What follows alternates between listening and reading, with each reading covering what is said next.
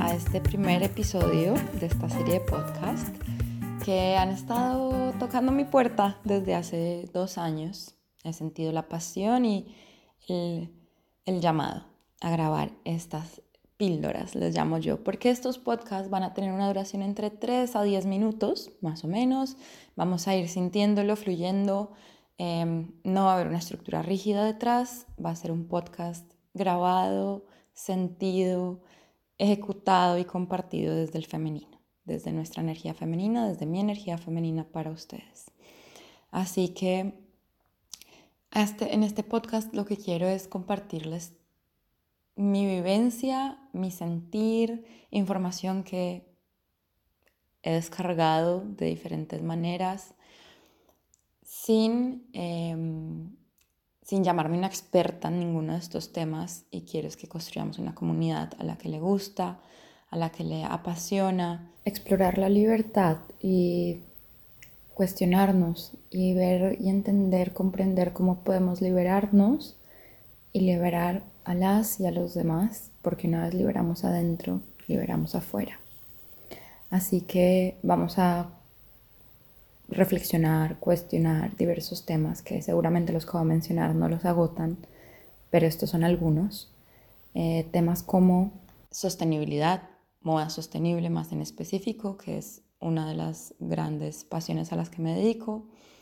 Temas de autoconocimiento profundo, profundo, temas de, mm, temas de expresión, expresión con nuestros, nuestro cuerpo, con cada una de las herramientas que nos da nuestro cuerpo.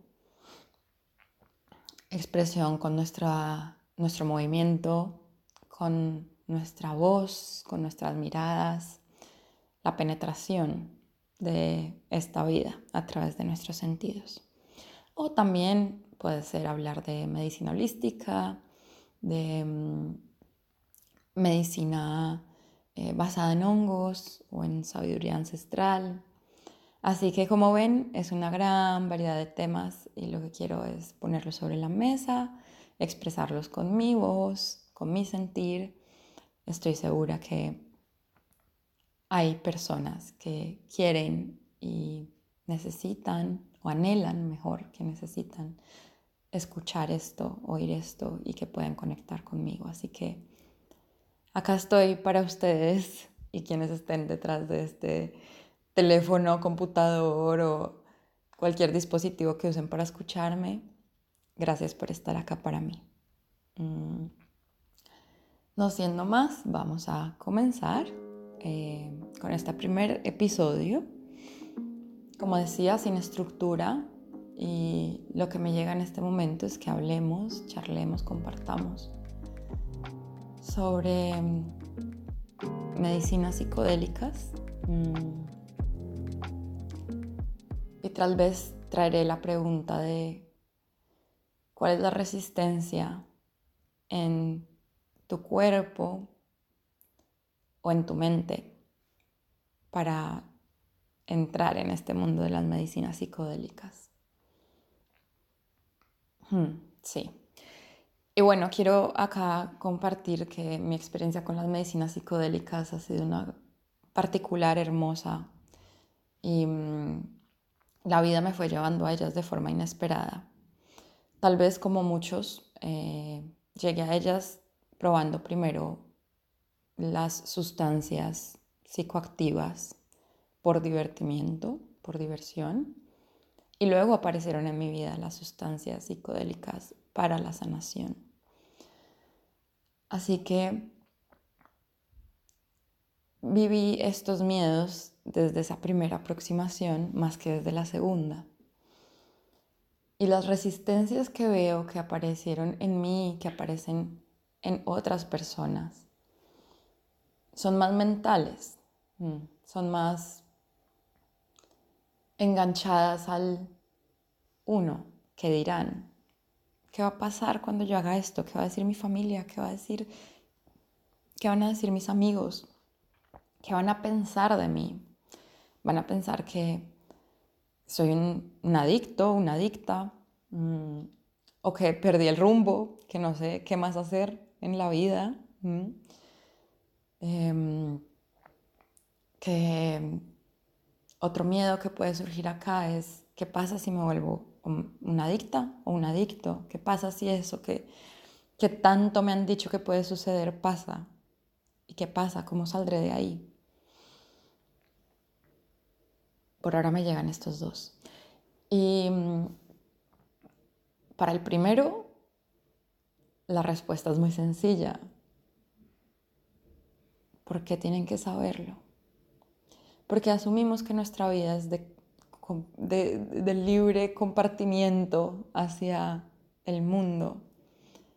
Porque sentimos que nuestra vida, nuestras decisiones y nuestro hacer debe ser de conocimiento general para nuestra familia, para nuestros amigos, amigas. Que la queramos compartir es una cosa muy especial. Que la tengamos que compartir o pensemos que tenemos que hacerlo es un síntoma de que hay una dinámica mm, no saludable en estas relaciones, en ese dar y en ese recibir. Esta es una decisión personal es una decisión absolutamente, em, sí, personal. No hay necesidad de que nadie lo sepa. Si ustedes, o si yo, o si persona no lo quiere. Y lo segundo sobre esto es, claro, nos dicen, suena muy cliché, ¿no? No importa lo que la gente piense de ti detrás de esto hay un montón de inseguridades, hay un montón de, razones por las cuales nos importa. Puede haber una herida de cuando éramos niñas, niños, em, en la que sentimos que no recibimos atención o la atención que queríamos por parte de nuestros padres, por ejemplo. Mm, pueden haber heridas muy profundas y es importante que acá em, cada quien se detenga y revise qué hay en su corazón. ¿Por qué me importa tanto lo que digan los demás? Y me incluyo, ¿eh? Me incluyo. Así que bueno, eso sobre la primera. Y sobre la segunda, sobre la segunda, mi sentir es que es una carencia de confianza en ti mismo o en ti misma.